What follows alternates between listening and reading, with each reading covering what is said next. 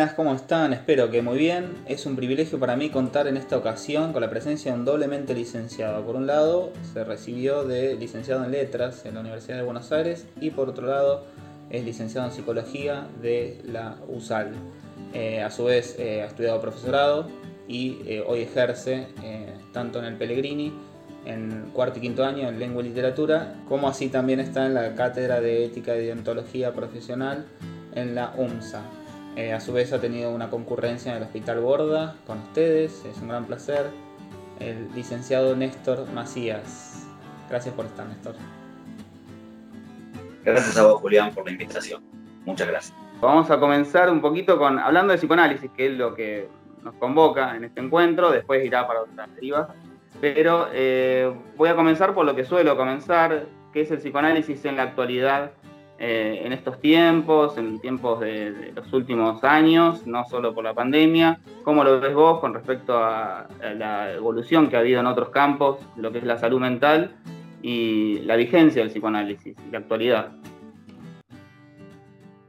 Bueno, es una pregunta amplia, obviamente, pero yo creo que el psicoanálisis eh, tiene mucho para decir en la medida que esté dispuesto a dialogar, este, en la medida que esté dispuesto a escuchar, a recibir, a rever los, supuestos en los que se asienta nuestra práctica, que son supuestos ligados al, trabajo con el lenguaje, más allá que apuntamos a otra cosa que el lenguaje, pero eh, son nuestros presupuestos. Entonces, en la medida que podamos dialogar con otros discursos, y ya decir discurso está abierta la posibilidad de diálogo. Si son discursos es que se puede dialogar. Entonces, me acuerdo que una vez Freud decía que no son los psiquiatras los que están en contra de la psiquiatría, la que está en contra del psicoanálisis y no son los psiquiatras. Bueno, el psicoanálisis tiene muchísimas armas para el diálogo contemporáneo, para el diálogo actual. Entonces, seremos los psicoanalistas los que estemos abiertos a rever principios, a establecer límites, obviamente, hay cosas que son más discutibles, cosas que son menos discutibles. Por ejemplo, digo, para ir básicamente, el presupuesto de la subjetividad difícilmente lo discutamos ¿no? O sea, si poner un ejemplo menor, digamos, que una medicación acalla la subjetividad y un psicoanalista creo que como posición, ahí sí, posición ética, porque ética va más allá, este, es una posición que uno toma, más allá de decir que no o que sí, depende del caso a caso, pero ahí podrá decir no, si esto acalla la subjetividad, no, eso es más es algo que los psicoanalistas discutimos porque es más difícil de discutir como principio. Lo podemos a discutir, pero vamos a sentar una... Ahora, si es al revés, una medicación favorece este, que aparezca algo de la subjetividad, como por ejemplo acotar, poner un límite, bueno, me parece que hay que discutirlo. Hay principios, decía recién, que son más difíciles que los discutamos, que los, los perdamos, y yo creo que el principio de la subjetividad es, es uno, ¿no? Eh, ese otro que habla en uno, ese otro que va más allá de uno. Bueno, y ahí, por ejemplo, con la farmacología o psiquiatría, me parece que tenemos un campo muy grande para... Y otros con las neurociencias, que está, está muy bien, y digamos, me parece que nos pueden dar muchas, muchas armas para pensar la época. Eh, y que creo que el psicoanálisis tiene mucho para decir ahí. Entonces, en la medida en que esté dispuesto a entenderse como discurso, a pensarse como discurso, el, futuro del psicoanálisis, el presente del psicoanálisis y el pasado del psicoanálisis, estuvo, está y estará ligado a la capacidad de establecer un diálogo. Y establecer un diálogo significa rever nuestros propios presupuestos. ¿eh? Un diálogo no es nos sentamos a la mesa y conversamos. No, no, revemos los presupuestos. Eh, ¿Qué significa esto? Lo que está pasando con, con la pregunta por, por, por la virtualidad. Salimos de nuestro consultorio. ¿Salimos del consultorio?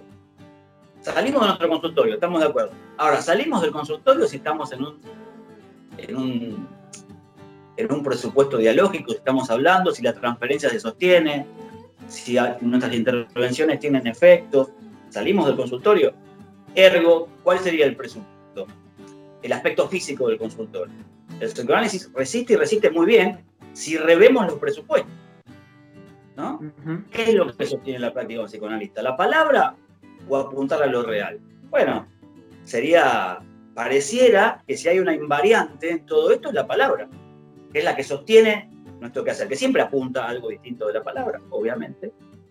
pero que sin la palabra es imposible. Entonces digo, eh, ahí tenés, tenemos que rever los presupuestos. ¿Hasta dónde el cuerpo anuda? ¿Hasta dónde tiene que estar ahí la presencia? ¿Tiene que estar ahí? Bueno, si revemos los presupuestos estamos dialogando. Si nos sentamos a la mesa para hacer de cuenta que dialogamos, pero en realidad eh, no dialogamos, es decir, no revemos los presupuestos, no se puede. Diálogo tiene que ver con esto, con una constante autocrítica de los propios presupuestos. Es lo mismo que uno hace con uno cuando revela historia. Va reviendo lo que creía que era. Cuando uno creía que, bueno, está reviendo los presupuestos.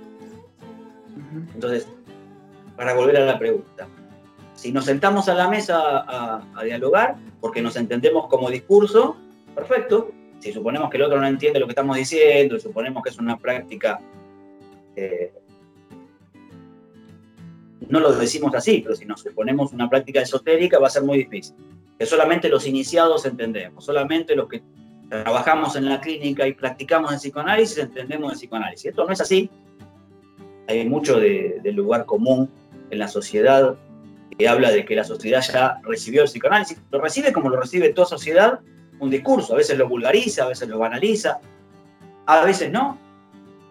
Así se recibe un discurso. Y un discurso que no tenga esta flexibilidad la sociedad misma lo va a ir dejando de lado. Entonces, si tenemos esa flexibilidad, eh, hasta donde dé, porque no todo es para siempre, el psicoanálisis tiene mucho para decir.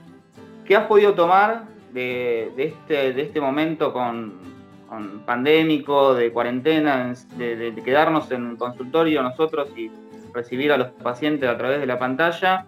Digo, ¿cómo se ha transformado esto que decías de el presupuesto, de rever un poco de si es necesario la presencia de un cuerpo ahí, si trabajamos con la palabra, ¿por qué no hacerlo de esta forma? Ha generado, ha dado respuestas que no esperabas en vos como analista, digo, de sorprenderte un poco cómo funciona, me parece el dispositivo así, actual también. Eh, y por otra parte, era eh, qué has encontrado en otros discursos, y el diálogo que pueda permitir el psicoanálisis, que se pueda permitir con otros discursos, esto es como ya más amplio, eh, ¿Qué has tomado de otros discursos que puedan aplicar dentro del psicoanálisis? Neurociencias y otras ramas de, incluso la filosofía, digo, abrir un poco el espectro y escuchar a la medicina, desde la psiquiatría, etc. Eh, ¿Qué has tomado vos de ahí y, qué considerás que, está bueno estar en, diálogo sin que por eso pierda cierta tensión, ¿no? Me parece, el diálogo con, con otros discursos. Tiene que haber tensión, si no, no hay diálogo. Si no hay un sometimiento, un discurso al otro. Eh, no está bueno el refugio, el atrincheramiento, ni está bueno eh, el diluirse en otro discurso, porque ahí no hay diálogo. El diálogo implica tensiones, torsiones. Respecto de, la primera parte de la pregunta, por supuesto que son preguntas que me hago, ¿no? El lugar del cuerpo, el lugar de la presencia, el lugar de los saludos, el lugar de la atención de la mirada. Uno piensa que se ve, que se mira a los ojos, pero generalmente no está mirando los ojos, porque la cámara está en un lugar del teléfono de la computadora muy distinta. Eh, entonces, el lugar del diván, digamos, ¿no? El lugar, bueno, son preguntas que me hago, el lugar del cuerpo, básicamente. Son preguntas que me estoy haciendo y que creo que difícilmente las podamos contestar en esta época, creo que necesita tiempo. Eh, creo que debe ser un lugar común fuimos, fuimos al, corpus lacaniano a buscar instante de ver, tiempo de comprender, momento de concluir, porque la verdad que es buenísimo para pensar esta época. Eh, pero no nos olvidemos que es una época de duelo. Estamos perdiendo. ¿A dónde vamos? No sé. Y no tiene por qué ser apocalíptico. De hecho, no tiene por qué ser así de ninguna manera. Pero estamos en el momento, o en el instante de ver o en el tiempo de comprender. Estamos en el momento de la elaboración, no quiero decir trabajo por, la etimología española de la palabra trabajo, que no sabemos, es una etimología rara, que podría tener que ver con tripalium, que era un tormento para los torturados. Entonces, pero sí la elaboración, ¿no? estamos en un momento de elaboración y tenemos que, necesitamos tiempo porque si no es el momento de los adivinos, después veremos quién la pegó, quién acertó, pero no es nuestro trabajo ese. Eh, eh, saber, saber sobre el futuro no es nuestro trabajo. En ese sentido, vuelvo a la, voy a la segunda parte de la pregunta. Creo que hay un ejemplo ahí hegeliano muy interesante que es esperar que pasen las cosas para pensar. Eh, lo dice en el, prefacio la, a la filosofía del derecho, estoy asociando un poco libremente, pero lo dice ahí en el prefacio, que el tiempo de la filosofía, dice en ese caso, es poner gris sobre el verde de la vida. Una forma de vida tiene que haber concluido para que uno la pueda pensar. La filosofía llega tarde. Yo creo que el tiempo de comprensión necesariamente llega tarde, y eso es en un sentido trágico, en un sentido la finitud humana. Ahí está el famoso, la famosa frase, el búho de Minerva levanta vuelo al atardecer, ¿no? La diosa de la sabiduría, ya cuando se apagó una forma de la vida. Y creo que nosotros tenemos que tomar esto. Esto es, esto es un ejemplo que tendríamos que tomar.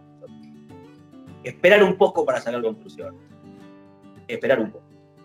Mientras ir pensando, por eso digo, elaborando, ¿no? Estamos viendo, comprendiendo y comprendiéndonos en este momento. Muchos presupuestos que teníamos empiezan como a...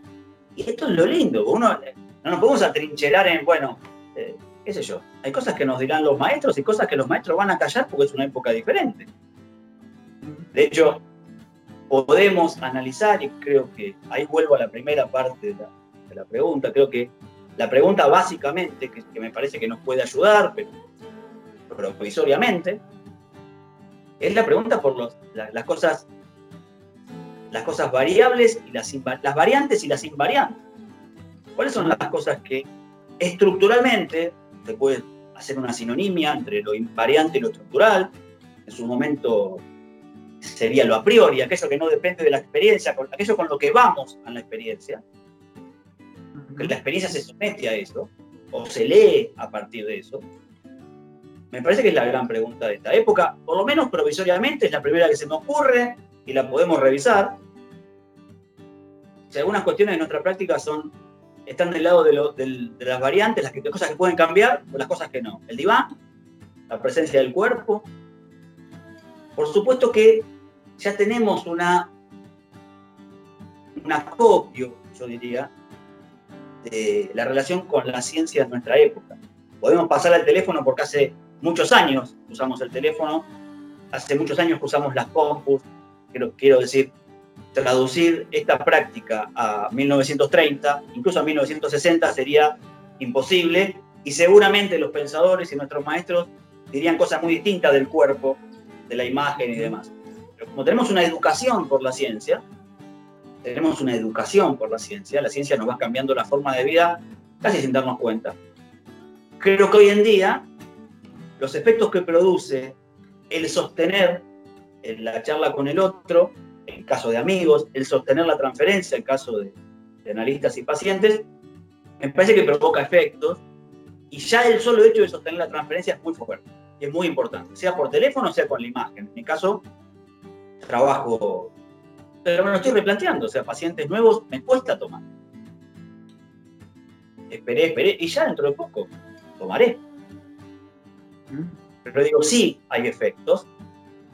Uno es este, que se puede sostener a pesar de lo que pasa. Este es el primer efecto. El lugar de enunciación, más que los enunciados, que tanto hace a la ética del psicoanálisis, desde dónde, más que qué, desde qué lugar, el lugar subjetivo, obviamente. Creo que sí, y creo que hay efectos, creo que hay efectos muy importantes. ¿no? Es una época muy difícil para sostener la posición deseante, es una época muy difícil eh, para los que tienen que atravesar este momento sin ser chicos que tienen ganas de meterse en la cama con los padres, ¿no? Es, difícil la cuestión del padre y la madre en este momento. Es una época difícil. Pone en juego esa función, porque son los que tienen que atravesar esta época de la mejor manera posible, una época muy difícil. Entonces sí, creo que hay muchos efectos. Muchos efectos pero el primero es que se puede seguir sosteniendo la transferencia en este contexto. Está el recibir, el leer, el escuchar, que la escucha analítica está ahí. Si eso está, después los efectos van a ser semejantes, algunos un poco más semejantes, si me permitís, otros menos, a lo que se produce presencialmente. Y creo que una de las cosas que tenemos que pensar, si esto no es también presencial. Si esto la virtualidad y la presencialidad también hay que empezar a, repensarla. Es probable que en algún momento nos, suene extraño volver al consultorio. Bueno, digo, lo primero que me, surge como importante pensar, para, recolectar un poco el sentido de lo que estoy diciendo, es cuáles son variantes y cuáles no. Ahí tenés un presupuesto relacionado con la pregunta anterior que tenemos que rever. ¿Cuáles son las invariantes? Bueno, a mí me parece que la palabra, el escuchar, el sostener la transferencia, está del lado de lo invariante, pareciera, y muchas otras cosas que nos parecían estructurales o, o fundamentales, vamos a decirlo mejor, no lo son tanto. Respecto del diálogo con otras, con otras disciplinas, a mí me parece que hay mucho que nos, tiene que decir la neurociencia, como la ciencia en general. Y todo su todas sus derivas, ¿no? Eso, un fármaco tiene mucho que ver con haber estudiado una estructura molecular, neuronal, tiene mucho que ver con, con haber estudiado la base física del cerebro. Tiene mucho para decir. Pero claro, ¿cuál es el presupuesto fundamental de la ciencia? La división objeto-sujeto. El sujeto observa, ¿no? hay una subjetividad preparada, supuestamente preparada, que observa un fenómeno objetivo real. Bueno, eso el psicoanálisis lo discute. ¿No está el sujeto implicado ahí? Entonces, más que atrincherarnos, al revés, tenemos que poner a prueba lo que está. La división sujeto-objeto es una división típica de la ciencia, del discurso científico. Es una división estructural de la ciencia. No hay ciencia así. Y cuanto más dura es la ciencia, más lo supone. Ese presupuesto, que no siempre los científicos se animan a, revisarlo, eh, bueno, el principio de complementariedad y incertidumbre tocan esto a principios del siglo, ¿no? La discusión Heisenberg-Bohr del principio del siglo me parece que toca esto.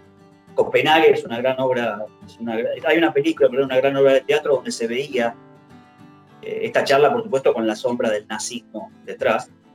Pero justamente, eh, Heisenberg lo que dice, bueno, como el, sujeto, en presencia del sujeto, el, el movimiento de los átomos no es lo mismo. O sea, hay un campo que el sujeto mueve ahí. Bueno, por supuesto que es mucho más complejo de lo que uno lo puede siquiera estudiar, pero justamente la división objeto-sujeto es un presupuesto que nosotros tenemos mucho para decir ahí.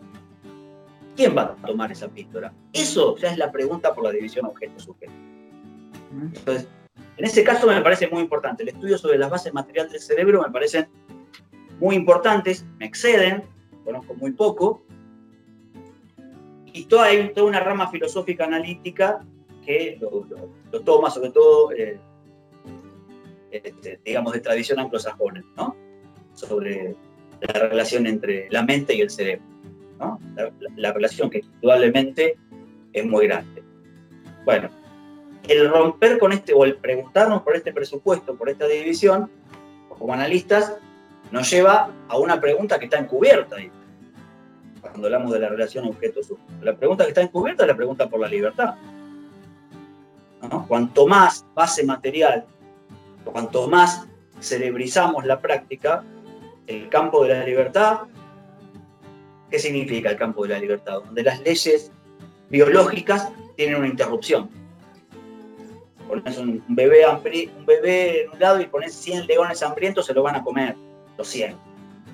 El hombre no, se puede tirar por la ventana, se puede matar, se lo puede comer. Hay un campo que el campo causal biológico, la biología, si vos querés el mundo biológico es el mundo que se, que podríamos decir, está encuadrado en causa-efecto. Por eso pensar la causa en psicoanálisis es todo un tema. Es el mundo causa-efecto. Nada en el mundo biológico no se relaciona a, través de causa-efecto.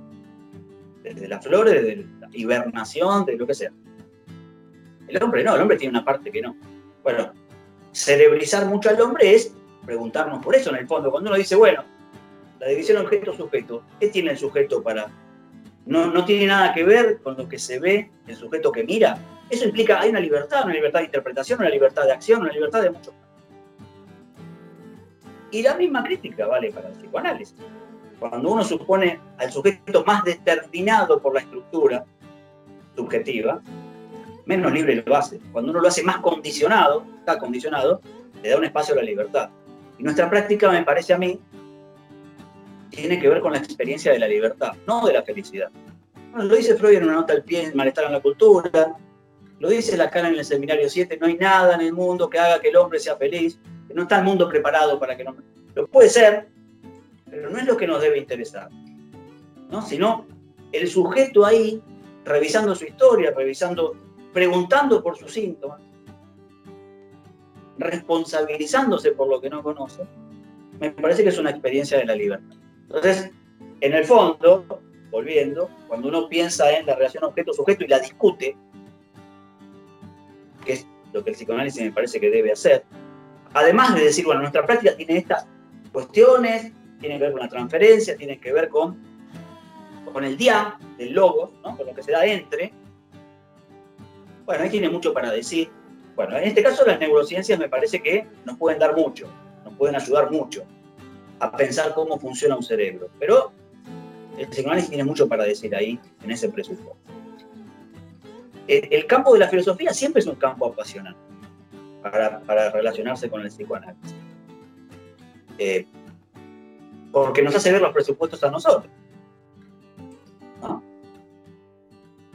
Por ejemplo, digo, nunca hay que perder de vista, y esto me parece que la filosofía, sobre todo continental, no tanto la de corte analítico, eh, quiero decir, lo que decía antes, la neurociencia, el saber más sobre el, objeto, ¿no? la división objeto-sujeto, nos ayuda a saber más de nosotros. Nosotros podemos tener muchas preguntas. A la hora de pensar, no sé, esta época, eh, me parece que nos puede ayudar mucho la filosofía a manejar el doble, doble ámbito del concepto y la experiencia, digamos. Eh, y ahí siempre la literatura nos ayuda, bueno, es la que más en problemas nos mete, ¿no? Si uno dice literatura filosófica, literatura científica, pareciera que la literatura es la madre de toda la ciencia, ¿no? Pareciera. Bueno, de hecho, nota el pie Heisenberg leía el Timeo de Platón, y de ahí le surgió la idea. Hay un punto donde al científico le surge la idea creativamente como si fuese una nota musical. Como la creación literaria, la creación científica, tiene mucho artístico, ¿no? Bueno, al margen, pero pareciera ahí que la literatura funciona como la madre de toda la ciencia. Bueno, es una discusión. Pero digo, a la hora de pensar el concepto y pensar la experiencia, en, La peste de Albert Camus, un libro del 47, por supuesto, nunca lo nombra, pero está todo el tiempo el nazismo que había caído dos años antes. Aparece una rata muerta, no, bueno, esto no pasó nada, aparece otra rata muerta, hasta que un momento uno dice, es una peste, le da concepto, le da estructura y le da la manera de avanzar sobre eso bueno, tenemos que hacer esto, aquello. Cuando uno entiende el concepto de lo que pasa, entiende la legalidad de lo que está pasando y la experiencia se vincula con esto. ¿Cuántas ratas, menos ratas, más ratas, no? Eh, se, y un día se va. Entonces, manejar ese doble aspecto me parece que es muy importante. Eh, y en el plano psicopatológico lo mismo. No siempre nos podemos guiar por un diagnóstico, no siempre, no siempre. Pero sí nos podemos guiar por algunas regularidades. Y la experiencia, porque así nos manejamos que nunca tienen que ser fijas, que tiene que haber también un efecto dialógico entre el concepto y la experiencia, porque pueden moverse estas cosas. Pero digo, lo que no tenemos que perder es nuestra posición de escucha, nuestra posición de ignorancia, socrática, lacaniana. Pero ahí también hay un plano de, eh, por ejemplo, si uno dice, bueno, podemos sorprender, pero es dable esperar algunas cosas y otras no. Porque manejamos un concepto neurosis que implica muchas cosas. Entonces, más allá de que no tengamos el diagnóstico fijo. A veces no lo sabemos y justamente la tarea va a ser empezar. La tarea va a ser, no lo sé, pero lo sepamos, lo podamos decir. Siempre hay un momento anterior a decir, bueno, apareció este problema, no sé qué es. ¿No? Y ahí otra vez también el discurso científico nos puede ayudar con un método que Freud usaba, no sé si sabía que lo usaba, es el método abductivo la abducción o método por la mejor explicación. Vamos con esta hipótesis, porque uno siempre tiene una hipótesis, lo sepa o no. El plano general no se abandona nunca, más allá de que uno hable del uno a uno. Bueno, vamos a ver con esta hipótesis qué pasa. No siempre es tan cómodo, bueno, es un neurótico. A veces, bueno, vamos a ver qué hacemos. Pero siempre ese doble plano hipotético y este, no quiero entrar en popper, pero hipotético, y que la realidad te va moviendo, tiene que estar, ese doble juego me parece que tiene que ir. La filosofía nos ayuda en eso. La literatura ni que hablar, sobre todo para pensar las pestes. Edipo, no nos tenemos que perder nunca de vista. En Edipo hay una peste, se abre con una peste. Y siempre tiene una cuestión de extranjería, la, extranjeridad, la peste, ¿no? Pareciera que siempre viene de afuera, aunque sea de nosotros mismos. Ah. Eh, bueno, y lo último que te digo, por eso digo, la filosofía nos puede ayudar con este doble juego entre concepto y experiencia. Las neurociencias me parece que tienen mucho para decir. Las distintas escuelas analíticas tienen mucho para decir. Y la espera de que este momento no lo sabemos. Eh, y sobre todo en un contexto de peste, en el que uno se siente menos responsable de lo que pasa, aparece la pregunta ética. Nosotros en la materia ética y ontología profesional, eh, lo decimos siempre, ¿no? De la Mendoza y Luciana López Ayala, que son las dos colegas con las que trabajamos, digamos, el sujeto tiene que hacerse cargo de lo que eligió, lo damos por hecho. El problema es qué hacemos con lo que no elegimos. Bueno, no lo podemos resolver porque no nos toca a nosotros resolver, pero sí cómo nos posicionamos con eso. En última instancia, digo, bueno, es la pregunta ética del momento, me parece. lo pensaba en esto último, muy interesante, todo lo que dice Néstor y muchas cosas. Eh, con respecto al encuentro con lo real, ¿no? desde Lacan, lo que nos vino a tomar a partir de lo que sucedió con la pandemia y cierta similitud. Yo volví a la peste de Camus eh, para leer algún paralelismo, sobre todo en los momentos iniciales de todo esto, eh, del revuelo, del decir de los otros, de los vecinos, del mundo, de cómo iba cambiando, sobre todo ahora estando tan inmersos del contacto con, fronteras, digamos, tenemos acceso a todos los países del mundo y no saber qué resoluciones tomar eh, pero bueno, hay algo de eso que epocalmente va marcando una distancia de respuesta de la sociedad y de los sujetos que conviven en esa sociedad para eso que sucede, ¿no? El decir de los otros. Em, eso por, por, una parte, tocando el lado pandémico y lo que estamos eh, vivenciando ahora. Después, por ahí quería retomar esto de el sujeto y el objeto de la ciencia, ¿no? Como si fueran dos instancias, uno que observa al otro y pareciera que no haya cierta participación y el sujeto en el psicoanálisis, en el cual es difícil pensarlo sin objeto, ¿no? Digamos, eh, hay una constitución subjetiva que viene a partir de primero ser un objeto para un otro. Y creo que hay algo también de lo que escuchaba de alienación y separación en esto poder con, respecto a la libertad. ¿no? Vos tomaste que por ahí un análisis no va tanto por la felicidad, sino por una búsqueda de liberarse, libertad o, o liberarse de ciertas eh, significaciones que vienen de un otro y poder tomar una separación después de haber estado un poco más anudado. Entonces en algún punto me parece que hay un punto de, conjunción en, toda esta eh, relación. Em, y como sos em, licenciado en letras, ¿no? Vamos a la literatura, me parece un tema como para explotar puntualmente y porque eh, no todo psicoanalista tiene una formación en letras. Ahora voy para el plano personal, ¿no? Digo, en la elección de carrera, vi que fue muy, muy cercana eh, la licenciatura en, psicología y la de eh, letras en, la UBA. Em, ¿Hay algo que esté por encima de lo otro? Para vos, esas dos áreas de la profesión que vos elegís se, conjugan, se tocan en algunos puntos. ¿Hay algo más del deseo que va por un lado y por el otro? ¿Cómo fuiste llegando a una y otra elección? Bueno, eh, no es tan fácil leer. Venía hablando otra cosa, pero... No, no, está bien. Ah, eh, supongo que, que, puedo decir algo al respecto, no, no mucho, ¿no? Pero no es tan fácil leerse a uno mismo, porque uno tomó los caminos que tomó. Eh, la distancia te hace creer que vos sabés por qué elegiste lo que elegiste. En algún sentido sí, en otro sentido es como lo que pasa con esta época. Es natural que uno se ponga a decir cualquier cosa. Está bien, es lógico, ¿por qué no vas a decir cualquier cosa si esto es... Y cuando uno relee su historia, hay mucho que entiende y mucho que supone. Y dentro de 10 años te, te, diría otras cosas y, hace 10 te diría Algunas cuestiones de esta época. Primero, una, una cuestión a lo que, lo que dijiste vos. El objeto de la ciencia en este punto de división es el objeto medible, cuantificable, analizable. Es distinto al objeto del psicoanálisis.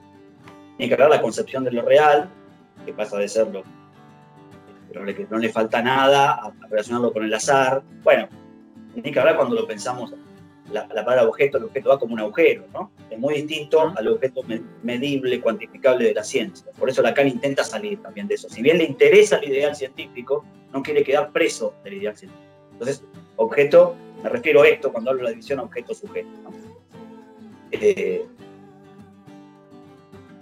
eso es una nota aquí. Volviendo a lo anterior, eh, yo no, los puedo pensar muy separados. Nunca los pensar. ¿Mm?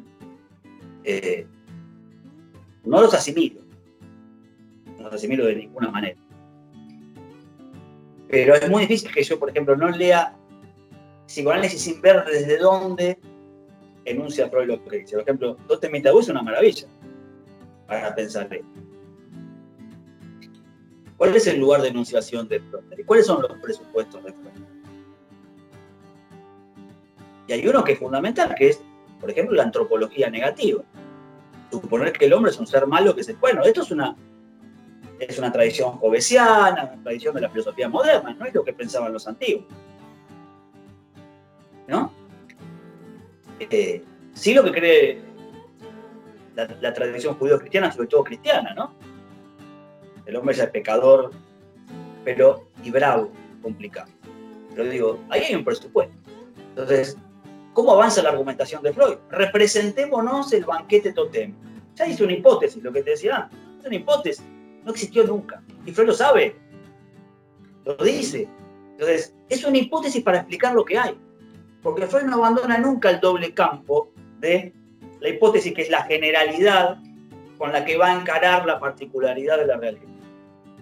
Eso Otra es cómo suelta la pluma, Y la verdad que soy, no sé cómo te diría, pero una vez escuché a la profesora de, filosofía medieval decir, eh, yo soy aristotélica y de boca, decía ella, eh, soy muy soy muy vieja para ser platónica y muy joven para volver a serlo.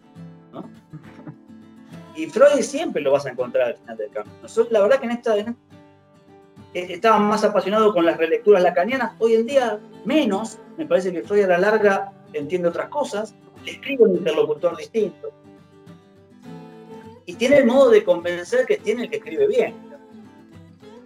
Hay un convencimiento. Entonces, no sé si las cosas son como las dice Freud, pero estaría buenísimo que fueran así. Bueno, ahí entra la literatura. No lo sé, pero vamos a suponer que sí. Y después las referencias literarias. Las referencias literarias son muy importantes, sobre todo él tiene una, predilección muy grande por la novela rusa, sobre todo los, los hermanos Karamazov, sobre todo algunas cosas de Crimen y Castigo de Dostoyevsky. Yo no sé si es el mejor novelista, sí, bueno, Cervantes, e, e, excepto Cervantes, que es el que nos dice cómo es el mundo y el mundo en el que vivimos, porque la literatura no es solamente lindas narraciones.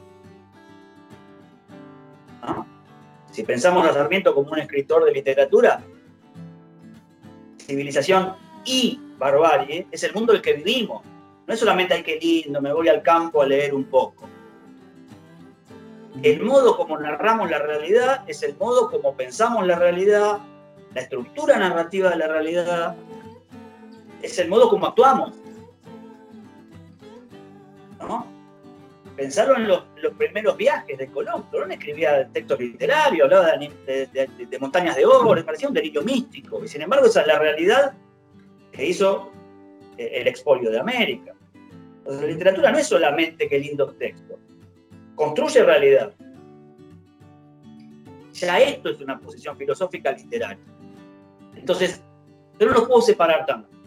Yo creo que cuando Yocasta le dice a Edipo, olvídate de pensar, porque Edipo dice, bueno, al principio cree que zafa y dice, bueno, eh, murió Póligo, mi padre, este, ya está, me saqué de encima, no sabía que era hijo de Layo todavía, estaba, estaba en la duda ahí de ese, pseudo policial en ciernes. Y Yocasta le dice, bueno, en sueño los hombres sueñan todo el tiempo con que se acuestan con las madres, sueñan las aberraciones más grandes. ¿No vos crees que Freud no haya leído eso? Digamos, lo leyó y cómo lo leyó bueno, decantó que ahora leamos eh, eh, la, tragedia de Edipo casi, los psicoanalistas sobre todo, a través de la lectura freudiana. porque inauguró otra manera de ver todo. O sea, una lectura, una lectura interpretativa de la literatura, puede ser que cambie la realidad de una práctica o la realidad a seca. A veces no es tanto y a veces está de una práctica. Bueno, ahí tenemos que volver a Edipo, porque Edipo es una metáfora política, Edipo es una metáfora existencial, Edipo es una metáfora sobre el destino y el hombre, sobre la libertad. No nos olvidemos que termina el coro amonestando al público, que ya está en el momento catártico, ¿no? De, compasión y temor, ya está sacado. Le dice, hasta el último momento de la vida, no sabemos si un hombre fue feliz o no. Acá está Edipo, el, el mejor de todos, el peor de todos, que la tragedia va del mejor de todos los hombres al peor de todos. Con la metáfora de la ceguera, ve cuando no ve, cuando no ve, ve. Entender. también es una metáfora existencial. Entonces digo, es tan grande la lectura que hace Freud de esa obra literaria que determina toda una práctica. Por eso digo, yo no los puedo separar tanto. Sí creo que no son asimilables en el sentido de eh, cuando uno está, más allá de la estructura narrativa, la transferencia tiene sus particularidades, más allá de la estructura narrativa de un sujeto, eh, cómo narra, no es lo mismo lo que pasó que lo que no pasó, no es lo mismo la estructura de ficción que, bueno, eh, pero no lo puedo separar. Tampoco la filosofía.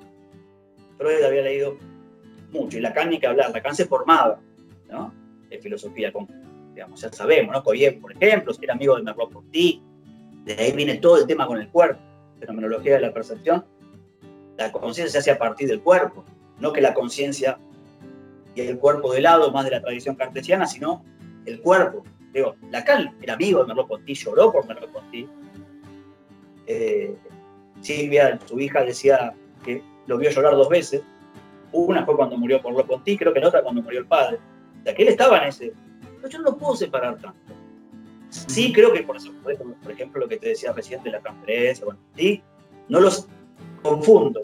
Hay algo de un, de un, narrador, de un autor y de un personaje cuando alguien habla. Hay algo de la distancia histórica. Ahora, no es lo mismo la literatura que el psicoanálisis, por esto que te estoy diciendo. Pero no lo puedo separar tanto. Por eso, yo creo que parte de la información, y ahí te digo por qué creo, fue ir a buscar ahí. Porque me parece que no es sin eso. No es esto, pero no es sin eso. Entonces, eh, y aparte la psicología, por ejemplo, Aristóteles tiene una psicología. Porque la psicología, la, antropología, la sociología, la psicología son saberes que se dan a finales del siglo XIX, que uno podría decir eh, son consecuencias, derivados, hijos de, que el saber filosófico ya empezaba a gritarse, necesitaban su especificidad. Entonces, pero no deja de tener que ver con eso si bien es muy distinto. O sea, digo, yo no los puedo pensar como separados, por eso los fui a buscar. Creo que uno nutre al otro. No es lo mismo leer una novela escuchar a un paciente.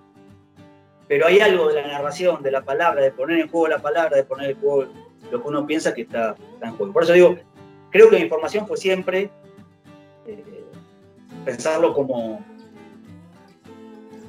como íntimamente relacionado, como inherentes, ¿no? íntimamente relacionados anudados, ¿no? Por, un término de borromeicamente como... Anudado. Excelente. Hubiera sido más fácil que vos dijeras, ¿te parece que están anudados? Yo te decía sí, y me ahorraba toda esta cháchara.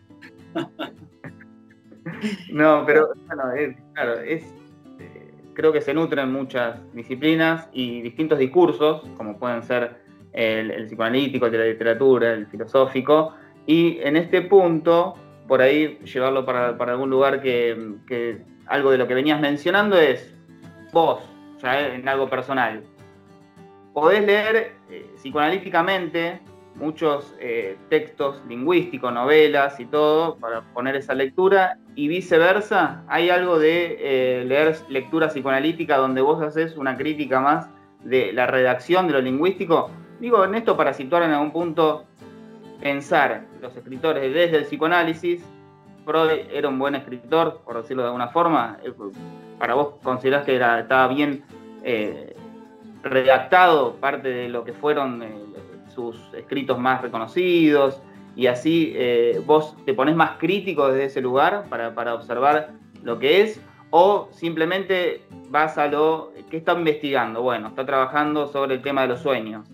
Esto eh, tiene una constatación que pueda estar más cercano a la ciencia y no tanto por el desarrollo de la historia que él relata, sino, eh, bueno, voy a buscar eso solo. Digo, te encontrás con todo eso y en el momento vas evaluando todo a la vez o vas en búsqueda de eso que supuestamente nos da el texto, ¿no? Cuando habla de malestar en la cultura, está hablando de malestar en la cultura, no importa muy bien cómo lo, cómo lo va trabajando el texto, cómo lo va desarrollando, sino lo que está queriendo decir. Que sería una mirada más científica, se me ocurre a mí decirlo, ¿no? En búsqueda de una verdad o no sé, o algo que podría ser eh, más eh, observable en la sociedad. Bueno, las dos. No leo, no lo puedo leer con los dos planos. No, no me parece que sea tan ida y vuelta, creo que los análisis que hace Freud, por ejemplo, de Dostoyevsky a partir del jugador, son análisis que, no sé, están buenos, nos sirven para empezar algunas cosas de la clínica, pero no para pensar a Dostoyevsky. Porque ahí otra vez lo mismo, ¿cuál es el presupuesto de Freud? Que de la obra se llega al autor. Ahí tienen su presupuesto. Que entre, el, que entre el narrador y el autor hay una asimilación. Por lo menos que podés llegar. Y la verdad que no. Lo primero que te muestra, si vos querés, estructuralmente el discurso literario es en el que el autor y el narrador tienen diferencia. Pueden tener, pueden ser el mismo, pero también pueden que no. Y te puede decir que es el mismo y no tiene nada que ver. Entre narrador y autor, en filosofía, en psicoanálisis, sí hay asimilación. Cuando dice Freud dice, Freud dice. Ahí está la diferencia. Cuando en Cervantes, Cervantes dijo, qué sé yo, dijo Quijote, Cervantes decía, no sé qué decía Cervantes, ¿no? O estoy, qué sé yo. Sí, porque él jugaba, el jugador es él, porque él tenía esa ludopatía y esa relación con el padre tan particular, es él. Bueno, debe haber algunas cosas, pero son muy difíciles de desentrañar. El discurso literario usa la verdad como quiere porque la construye. En el espacio de un texto, o como te decía antes, los textos más complicados, cuando arman la realidad en la que vivimos. Pero entre narrador y autor hay una diferencia. Esa es antes era el concepto de ficción. Bueno, la literatura habla, siglo XVIII, XVII, XIX, de cosas ficcionales. La filosofía no. Hoy en día, como el concepto de ficción, la estructura de ficción está en todos los textos, esto Lacan lo sabe, ya por la ficción nos encontramos parecidos, no nos encontramos diferencias. O sea, no hay que buscarlo en el concepto de ficción porque ahí es todo literatura. Y está mal eso también. Está mal. No me parece que sea así. En cambio, la diferencia entre autor y narrador es lo propio de la literatura. Por el narrador no llegas al autor. Por más que se empeñe ficcionalmente en hacerte parecer que sí, en los textos de la no ficción, por ejemplo. Manuel Carrer, eh, ¿no? Bueno, pero nadie lo iría a buscar por una aberración que narre o que proponga. Porque hay una diferencia, suponemos una diferencia entre autor y narrador. En filosofía y en, y en psicoanálisis no. Y en ciencia tampoco. Lo que se dice ahí es lo que sostiene el autor. Porque se asimilan narrador y autor. Más allá de las estrategias que use literarias. Ahí es una diferencia fundamental. Entonces, hay una pretensión de objetividad que la, literatura la puede tener como no, le importa un pito. Tiene que ser verosímil. Punto. Más que verdadero. Puede ser verdadero, pero sobre todo tiene que ser verosímil. En, en filosofía y en psicoanálisis, no, hay una pretensión de objetividad. De ciencia en un sentido estricto le interesaba más a Lacan, por eso la lingüística, por eso los nudos, por eso la matemática. Nunca pierde el ideal científico. Le parece que el ideal es probable, que, que vea demasiado en, las lenguas naturales. Bueno, es probable que sea un, tema de la época también. Hoy en día hay una, una hermosa vuelta sobre la ambigüedad de las lenguas naturales. Al revés, está bueno que explote el sentido, típico de la literatura, otra diferencia. El psicoanálisis y la filosofía tiende a decir, bueno, es esto, lo que estoy diciendo. No, no se vayan por ahí, acá. Generalmente, siempre hay excepción. Hablando de la mayoría, muy, muy mayor. Entonces digo, hay una pretensión de objetividad en el sentido científico, sí, que está describiendo lo que pasa. Y eso lo, se lo ve en Freud, en Lacan mucho más. en algún Lacan, en la ciencia también. Entonces, si hay una pretensión de objetividad, es distinta a la literatura. Ahí, ahí sí hay una diferencia muy grande. Ahora, nunca nos olvidemos, nunca nos olvidemos, que hay un acuerdo generalizado, los heideggerianos están un poco en desacuerdo con esto, pero hay un acuerdo generalizado en filosofía, que la filosofía nace con Platón. Mm. Platón escribe diálogo, inventa mitos, cuenta cosas que no sucedieron. El mito de la caverna es un mito que inventó él. Es más, como mito es raro porque es un mito que inventó alguien. Los mitos generalmente no los inventa nadie. Bueno, una alegoría, se podría llamar una alegoría. Eh, entonces, hay una cuestión que nadie escribe filosofía, muy poca gente escribe filosofía en diálogo e inventa ficciones. Y increíble, e increíblemente, el narrador de casi todos los diálogos platónicos es Sócrates. Entonces, esos textos son filosofías y suponemos que está Platón ahí. O suponemos que es un personaje inventado por Platón, se nos va la filosofía y eso es literatura. Bueno, entonces digo, hay un esfuerzo por no asimilar, yo creo que ese esfuerzo tiene que estar, no son lo mismo, hay una pretensión de objetividad y de, bueno, una dirección de la cura. En el fondo está eso, entender algo de la subjetividad, porque eso implica una práctica particular llamada psicoanálisis, que supone que algo hace para que la gente intente vivir mejor, decida vivir mejor, piense que se puede vivir mejor. Eso no está en la literatura, o por lo menos no es necesario. No se pueden asimilar de ninguna manera pero son muy relacionables, si vos querés, volviendo al comienzo, tienen que poder dialogar. Por eso digo, está clara la diferencia.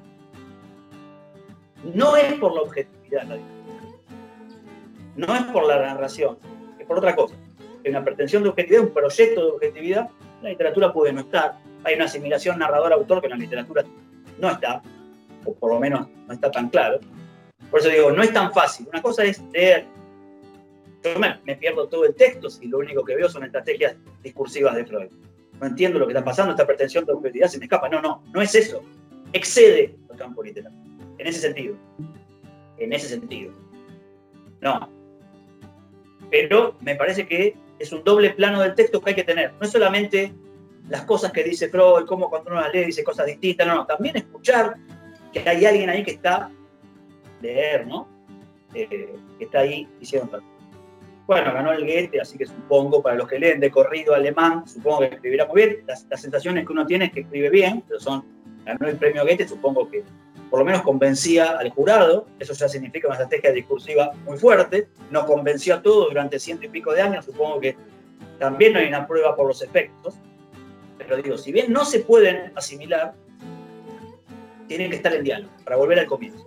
Tienen que dialogar. Sí, son dos cosas distintas, pero muy vinculadas es muy útil, sobre todo de la literatura a la filosofía, de la literatura al psicoanálisis. Bien, bueno, eh, sí, con todo esto que mencionaba Néstor, em, a mí me refería de que cuando el psicoanálisis no es un discurso que lo único que hace es volver siempre a la literatura y desde ese lugar generar hipótesis para afirmarla. Digo, con esto, eh, toma el Edipo, Freud, a partir del Edipo, fundamenta eso que está queriendo decir, ¿no? Con su presupuesto, y eh, Lacan lo puede hacer lo mismo en la transferencia con el banquete, ¿no? Volver siempre o a las lecturas más eh, filosóficas que tienen cierta presentación lingüística y hasta del lado de la fantasía, como puede presentarse como un mito, ¿no? O una alegoría, estamos alguien que crea una teoría sobre eh, sin fundamentos que tengan que ver, que puedan ser sólidos o eh, justificables de algún punto, sino para dar cuenta de lo que voy a decir después. Entonces hay como una vuelta, una revuelta constante de eh, necesitar de eso, ¿no? de poder recluirse en los textos más ricos que han generado a través de tanto tiempo la filosofía y la lingüística para el psicoanálisis reafirmar lo que está queriendo decir. Saco un poco esto del tema de la lingüística, de lo que venimos hablando, y te llevo para Freud y Lacan, ¿no? ¿Los considerás que dentro del psicoanálisis siguen siendo los principales referentes? ¿O eh, después de Lacan ha venido post-lacanianos que para vos dijeron algo distinto? Como así lo dijo Lacan de la religión. A ver, eh, respecto un poco a lo que decías antes también. Freud leí ahí en el complejo de Edipo algo que no se leyó nunca, que es la estructura de la subjetividad humana. Si vos querés, eh, porque estructura es una palabra anterior a Freud, pero el conflicto íntimo de la subjetividad humana. Y eso, en un sentido, las cosas no tienen por qué tener un inicio solo, pueden tener mucho, Pero si pensamos que hay un acto fundamental de Freud en 1900 con la interpretación de los sueños, alude a estos sueños de los que estamos hablando. Pero bueno, como sea, ve ahí algo que funda una práctica, porque lo que está fundando, creo que te contesto de alguna manera esto último, es una arqueología de la verdad. Es un, es un, término que, lo dice Paul Ricoeur. Para encontrar la verdad hay que ir a la arqueología, hay que buscar en ese pasado que está hoy, eso dice la no, no, es lengua, ¿eh? El, inconsciente está acá, no está escondido, no sé dónde, que a veces Freud pareciera, a veces no, que, lo supone como un lugar. No, no, es lenguaje, ¿eh? Eso es que está estructurado como un lenguaje. Está acá. Pero él supone que en esa búsqueda de esa arqueología de la verdad, algo la subjetividad humana tiene para decirnos hoy. Siempre la pregunta es por el hoy. Y no mm. somos un programa de chimene. No, no, no. No vamos al pasado porque sí. Porque el pasado está hoy. Eso es lenguaje. Están todas las capas históricas, personales, los miedos, ahí. Que va a otro lado.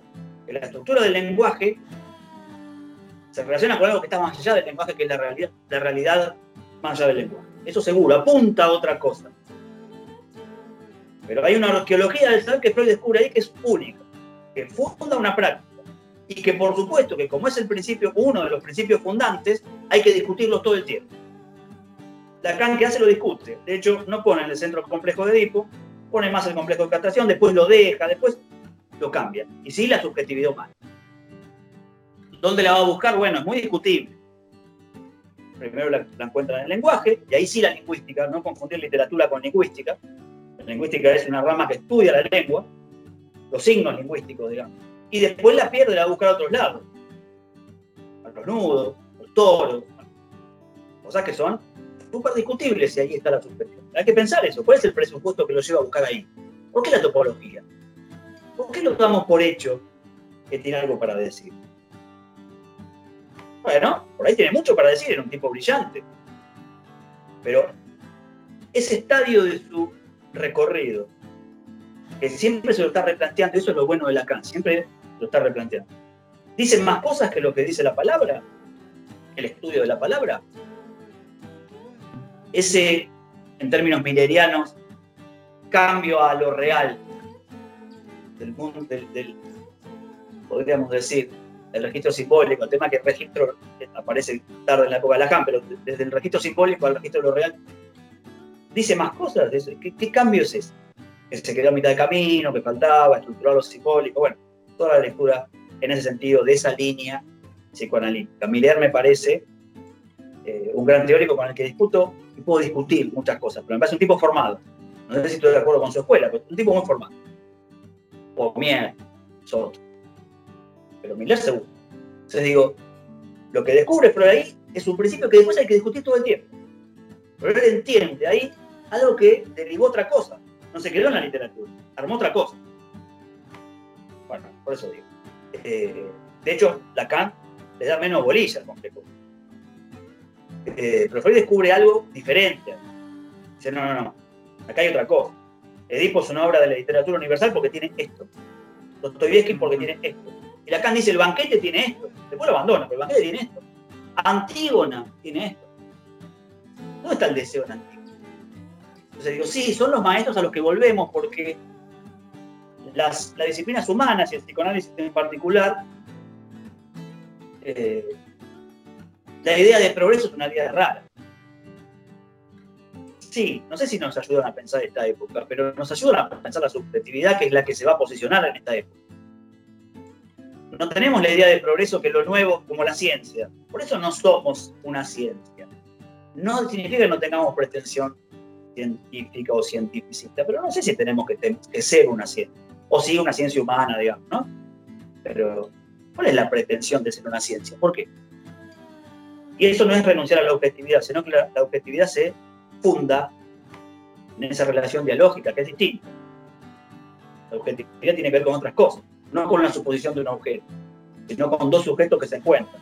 Entonces digo, sí, volvemos a los maestros porque nuestra idea de progreso es una idea distinta. Como la filosofía vuelve a Platón, como la literatura vuelve a los griegos, a Homero. Encima ni existió, pareciera, ¿no? Entre un canto y el otro, que entre la idea y la Odisea hay 100 años de diferencia y no sabemos quién lo inventó y son mitos arcaicos. Y siempre terminamos hundiendo las raíces en la noche de los tiempos y ahí aparece el mito otra vez. ¿Qué nos explica en última instancia el mito? Cuando el lobo se calla, pero digo, sí, volvemos a los maestros.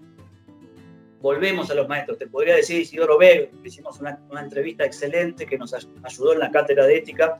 En ese momento también estaba Carolina Pollack, eh, digamos, que nos dio una clave. Dijo algo al pasar y para nosotros nos iluminó.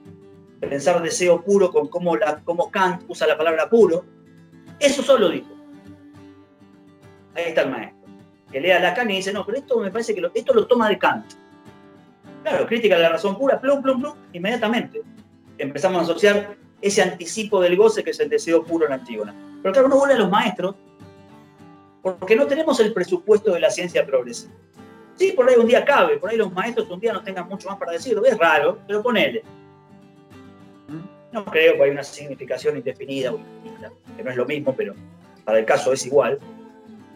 Pero bueno, sí, volvemos a los y no solamente los maestros, maestros, Isidoro Beck, Miller, Pomier, también uno, a los, colegas. Porque es una ciencia que tiene que ver con efectos de lectura. Leemos ahí y vos vas a leer algo diferente a lo que lea yo, incluso la dirección de una cura es muy diferente. Pasa que están devaluadas algunas palabras como artesanal, parece que ciencia es. Y en un sentido, sí, en un sentido es lateral la ciencia. No sé si es la pretensión científica que tenía Lacan, sobre todo en los 60, no sé si es la que tenemos nosotros. Pero el diálogo con colegas, eso es central, porque uno no es uno. Sí, porque uno es uno con el rey de la historia, porque no es tan fácil leerse a uno mismo, porque uno es muchos, y es, ahí está la unidad en todos esos muchos que, qué sé yo. Uno es los otros con los que dialoga. Pero sí, la formación implica esto. Volvemos a los maestros porque tenemos un concepto del progreso en ciencias humanas que es muy diferente, pero nunca tiene que ser sin las lecturas de la actualidad. La actualidad tiene que ver con el acto, el hoy, con un presente no solamente efímero, con el presente que es efecto de lectura de sector.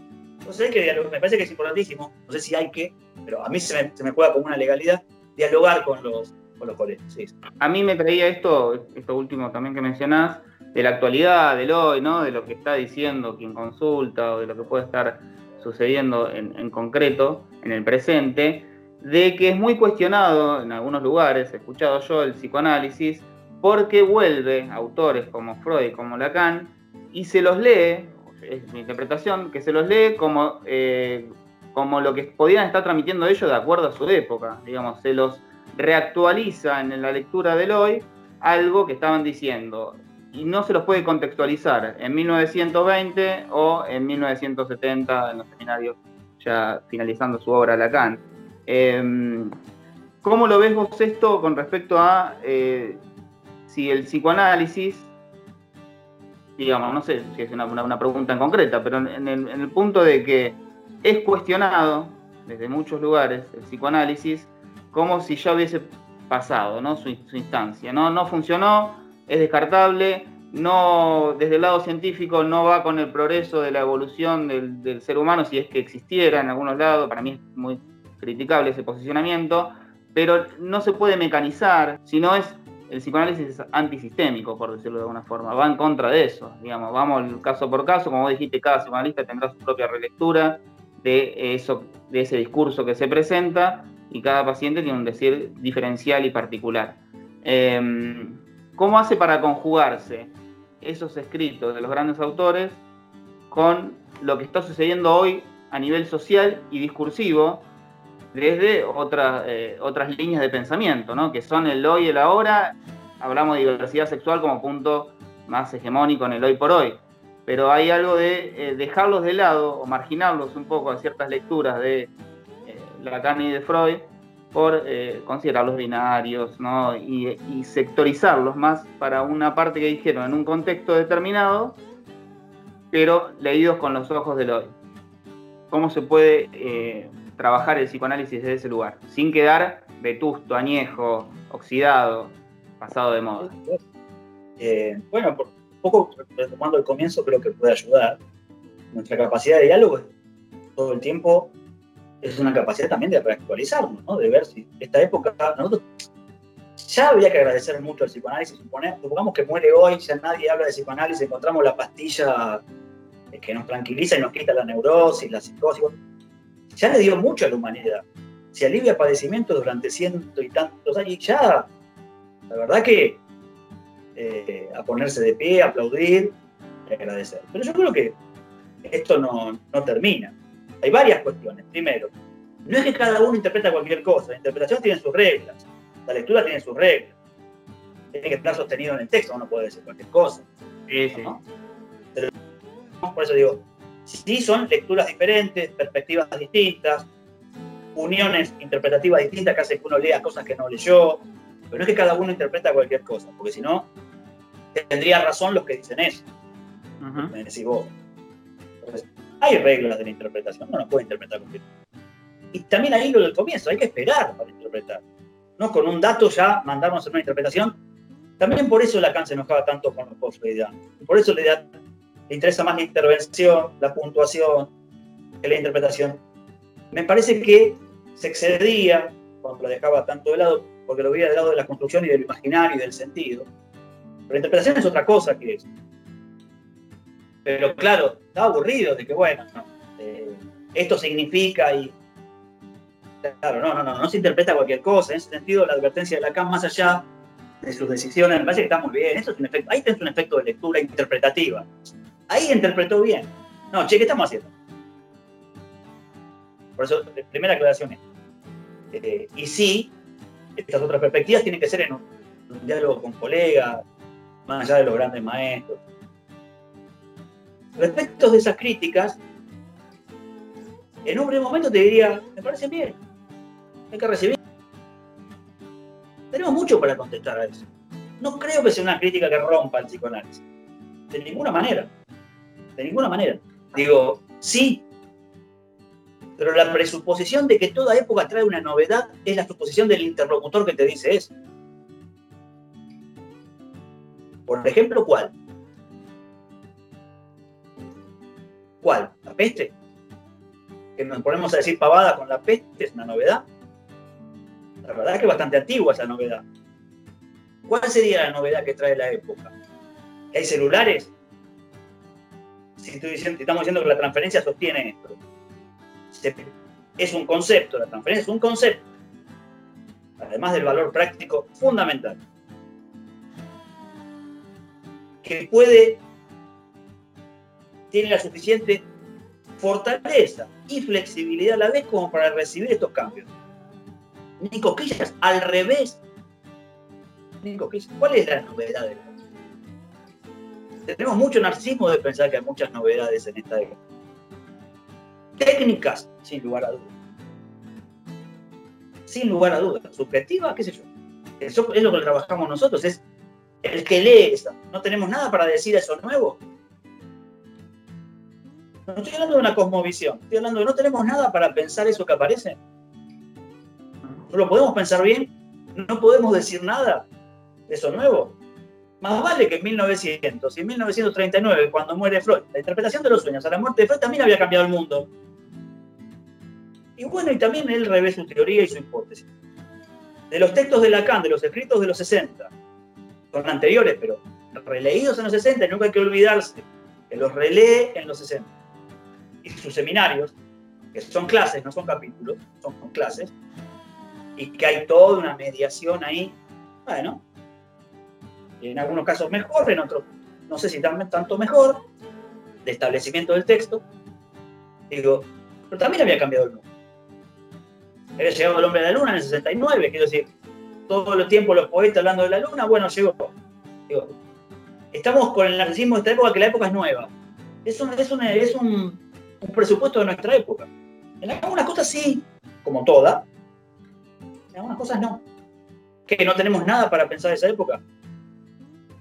Repito, porque lo que está la idea de progreso es lo pasado ya terminó, no sé si está así. Hay varios presupuestos en nuestra época, algunas, algunos el psicoanálisis nos mete, como que el espontáneo, la espontaneidad dice más que cuando uno aclara. Algunas cosas sí. Ah, el fallido, ¿no? Y como ir a pesquisar el fallido es la vulgata de nuestra profesión. El espontáneo dice más la verdad de lo que piensa, no siempre, mucho menos por la decisión. Uno cómo lee la vida de alguien, de lo que se sostuvo o de que una vez dijo espontáneamente, ¿cómo vamos a leer? Bueno, ahí también hay un efecto de lectura de esa vida y una posición ética. Y otro es la, palabra transgresor, ¿no? Porque transgresor parece un genio y a veces un pavo, el 90% de las veces. Pavo en el sentido de que no tiene nada nuevo para ofrecer, pero lo viste como si fuese un pavo real. Entonces, no tenemos que poder decir, estamos tan fuera de lo que pensamos, tantas novedades trae esta época. No sé. Respecto del discurso de género, que a mí me parece una revolución, este lugar que las mujeres se dan, les damos, empezamos, me parece maravilloso. Sí nos tienen que traer eh, replanteo, que creo que también lo podemos en principio encarar. La idea de funciones, son funciones para estar, no es que tiene que ser el padre empírico. Entonces, sí, es cierto, tenemos una, jerga un poco antigua, padre, madre, porque era la de la época, eso sí, volvemos al comienzo, lo variante y lo invariante, y por ahí lo tenemos que modificar por funciones. Pero de ahí me parece que lo podemos pensar la relación de cada quien con, con ese cuerpo. Sin olvidarnos que hay una época en la que se insertan esos discursos, sin olvidar que hay una subjetividad que está diciendo tenemos menos derechos, queremos más derechos. Eso hay que escuchar. Para el psicoanálisis tiene con qué escuchar. Y tiene también con qué decir, bueno, esto, no sé, esto me excede, esto había que verlo, esto hay que replantearlo. Pero siempre es como la subjetividad se incluye en eso que sucede y que le sucede. Tal cual. En esto, bueno, lo pensaba de, podría llamar funciones padre-madre, Lacan hace goce fálico, goce no todo fálico, y está hablando de los goces puntualmente. Es distinto si podría llamarlo padre o madre o hombre o mujer, digamos, en algún punto, no hace la distinción del género, sino eh, de querer decir algo. Hay, una cuestión eh, que falo hay que, hay que empezar a entenderlo más como valor, funciones, lugares. Yo dije, lo dije muy, de modo muy lato, pero es hora de empezar a separar falo de pene, porque si no, ahí vamos a ser objetos de críticas. Y Lacan también nos criticaría. Hay algo epocal en todo discurso. Ahí hay que pedir comprensión. Bueno, también dentro de 50 años van a aparecer retrógrados muchos de los discursos que hoy en día son muy progres. Eso no pasa nada. Pero tenemos con qué, me parece, repensar. Todo, no, pero una gran parte. Sí, noto que también hay como recortes de párrafos, ¿no? De autores, o sea, en algunos casos es muy difícil leer toda su obra. Ah, seminario 7, clase 12, párrafo que está ahí y toman ese recorte y a partir de eso empieza como el cuestionamiento sobre ese decir. Y habría que leer en continuidad, eh, digamos, darle un recorrido, meterse, sumergirse un poco más en la obra para poder eh, dar cuenta de hacia dónde va. Obviamente siempre trabaja con una hipótesis, me parece, tanto Freud como Lacan. Es una crítica que no, es una crítica que no puede... A veces lo hacemos los psicoanalistas con algún filósofo. Mira lo que dijo tal, y no sé si es... Porque hay una continuidad, por eso digo, vamos a tomar como principio para leer algo la anécdota, el párrafo, vamos a tomar algo que no es tan tangible, pero es el espíritu de una obra, lo que sostiene el autor en el tiempo. ¿Eh? Entonces digo, no tanto la excepción, me parece que hay que empezar a pensar otras cosas. La excepción, cómo se lee a partir de lo que uno sostiene en el tiempo. Eso es una crítica externa. Es una crítica que no va la crítica externa. Bueno, Freud en realidad tenía un problema con la sexualidad. No, para, para. Es una crítica que, bueno, puede ser que eso lo tenemos todos, problema con la sexualidad. Vamos a leerlo. Es una crítica que no se sostiene. La crítica es más fuerte. La, lengua, la lengua que usa, el modo de usarlo, los presupuestos de la época. Pero me parece que tenemos con qué dialogar. Ahora, esa crítica es una crítica, bueno, este, de café. claro, es policíaca es cuando uno empieza a buscar un fallido y el otro se siente mal, eso tampoco sirve para nada. Ah, eh, te, acogoto para que me confieses que sos un machito, o te acogoto para que me confieses el fallido y no. Ahora, hay lecturas que sí son de época, lecturas que tenemos que replantear, una jerga que tenemos que rever, porque eso sí, o sea, esas críticas valen. Creo que la similar y repensar, esas críticas sí son importantes. Bueno, eh, ha sido de un gran agrado tenerte, Néstor. La verdad que surge, mucha, mucho decir de tu parte, eh, cómo encarar los temas. Se nota que has trabajado un montón sobre esto en todo tu recorrido y la formación y, la vocación de también en la, enseñanza, en la transmisión, en, el lado docente, así que ha sido un placer escucharte realmente. Eh, esperemos continuarla en algún momento, siempre quedan preguntas picando y, bueno, eh, un placer, un placer enorme. Esto, muchísimas gracias. Una cosa respecto a las preguntas. Eh, la cultura tiene la forma de una pregunta. ¿no? Entonces, siempre uno que habla está respondiendo algo a una pregunta y a su vez responderse a una pregunta. O sea, tiene la forma de una pregunta. El presupuesto más básico de una cultura es la pregunta. Y me parece que siempre que se pueda dialogar, siempre que se pueda hablar, siempre que se puedan escuchar preguntas, y las tuyas son este, las que a uno le, permiten hablar, así que tiene mucho que ver con la pregunta, no tanto con lo que uno dice. Gracias por la, por Gracias. Bueno, espero que hayan disfrutado de esta conversación. La verdad que para mí es un enorme agrado escuchar a ellos y a ellas eh, con tanto recorrido y bueno, que compartan esta experiencia. Eh, lo disfruto todo el tiempo y bueno, seguimos aprendiendo en cada instancia. Un abrazo grande para todos y todas. Que estén muy bien. Buena semana. Adiós.